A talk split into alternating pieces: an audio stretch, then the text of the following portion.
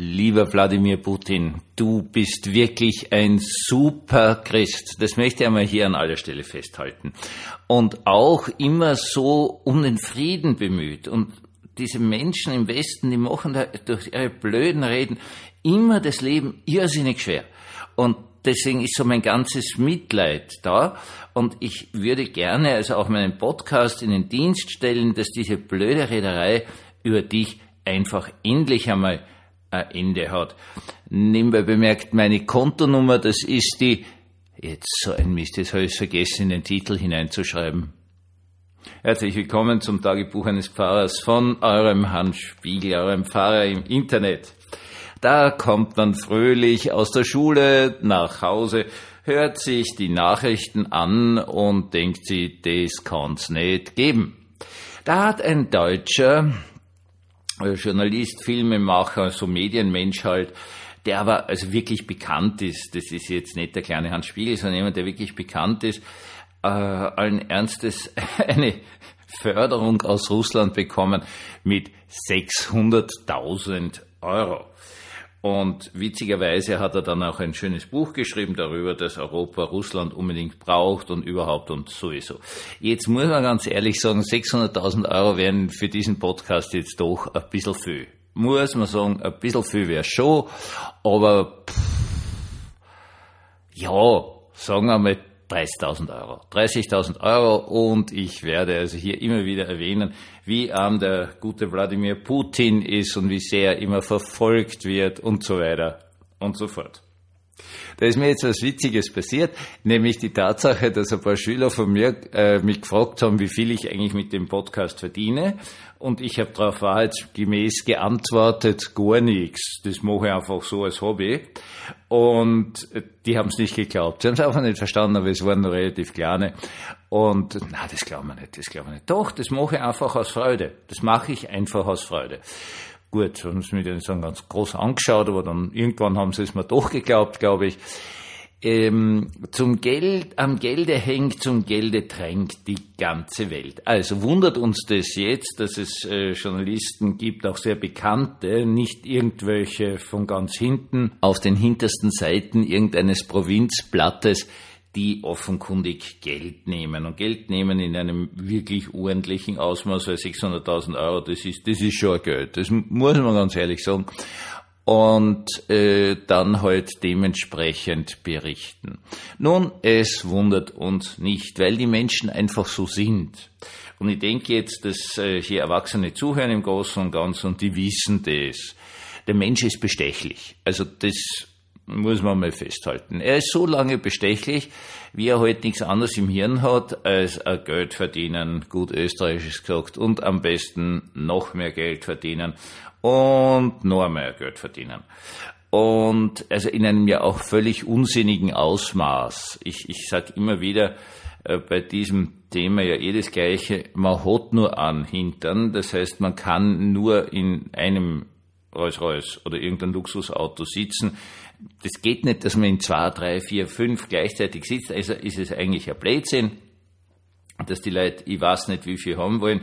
Eins reicht völlig. Also mehr ist einfach unmöglich. Nichtsdestotrotz, der Mensch, und das wollen wir mal ganz ehrlich sagen, ewig dem Tode verfallen, sucht Sicherheit. Und er sucht diese Sicherheit äh, auf eine wirklich, ja, armselige Art und Weise. Er versucht einfach so viel Geld zu haben, wie es nur geht und nur ein größeres Auto, nur eine zweite Wohnung und dann noch ein Haus und was weiß ich was. Und dann wird mir nichts passieren, stammt nebenbei aus einem Gleichnis von Jesus Christus, unserem Herrn und Erlöser. Ähm, der Mensch büht sich das einfach ein. Er büht es einfach ein. Je mehr er hat, desto weniger kann ihm passieren. Was wir alle wissen, natürlich ein Blödsinn ist. Jetzt ist natürlich diese Geschichte, wenn es um Journalismus geht, schon eine blöde Geschichte. Weil wir sind von diesen Leuten abhängig. Also wir sind wirklich vom guten Journalismus abhängig, dass man überhaupt weiß, was in der Welt so vor sich geht. Und man muss auf so etwas vertrauen können, weil wir wissen ja, diese Lügepresseschreier, äh, die fallen ja dann leider allesamt immer in die ärgsten Verschwörungstheorien hinein. Also ja, es ist furchtbar, es ist einfach so arm, es ist wirklich so arm. Aber solche Aktionen wie von diesem Journalisten, was dann natürlich in der ganzen Presse hoch und nieder berichtet wird, das erschüttert Vertrauen.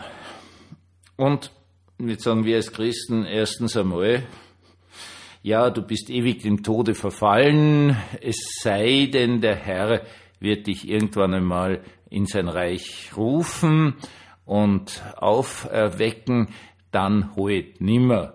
Und darauf kannst du vertrauen. Und das ist das, und das muss man halt immer wieder sagen, diese große Ressource, die wir als Christen haben, indem wir auf Gott vertrauen. Und dieses Vertrauen auf Gott ist einfach das wirklich Entscheidende und sonst gar nichts. Äh, du kannst alles, was in der Bibel drinnen steht mit dem schönen Wort Glauben, das heutzutage im Deutschen einfach nur mehr heißt, ich vermute, ich nehme an. Nein, du kannst es durch Vertrauen auf Gott ersetzen. Also ich vertraue auf Gott, das heißt original das gleiche wie ich glaube an Gott. Ich vertraue total auf Gott und dort kriege ich eine Ressource, eine Ressource des Vertrauens. Und dann kann jeder Blödsinn passieren. Natürlich ist es ungut.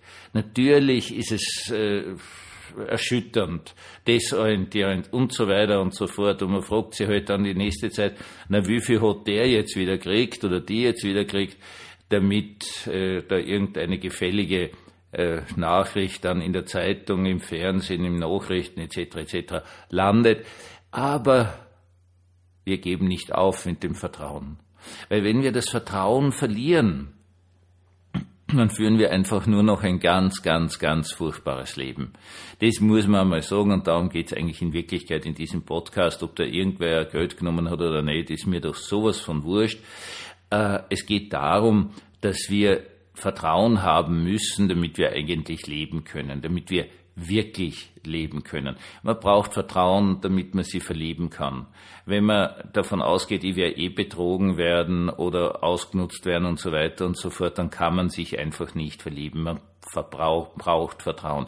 Man kann Freundschaften nur dann schließen, wenn man Vertrauen hat. Man kann einen angenehmen zwischenmenschlichen Umgang nur führen, wenn man Vertrauen hat. Und dieses Vertrauen, meine Lieben, das darf uns in einer unendlichen Ressource von Gott her geschenkt werden, weil auf den, auf den kann man wirklich vertrauen. Egal wie oft unser Vertrauen in dieser Welt enttäuscht wird, das ist alles schmerzhaft und manchmal braucht es therapeutische Hilfe und so weiter und so fort. Alles ganz, ganz wichtig. Aber eine Instanz gibt es, die uns niemals enttäuschen wird. Unser Herr unser Heiland, unser Erlöser. Einen wunderschönen, einen behüteten, gesegneten Abend uns allen.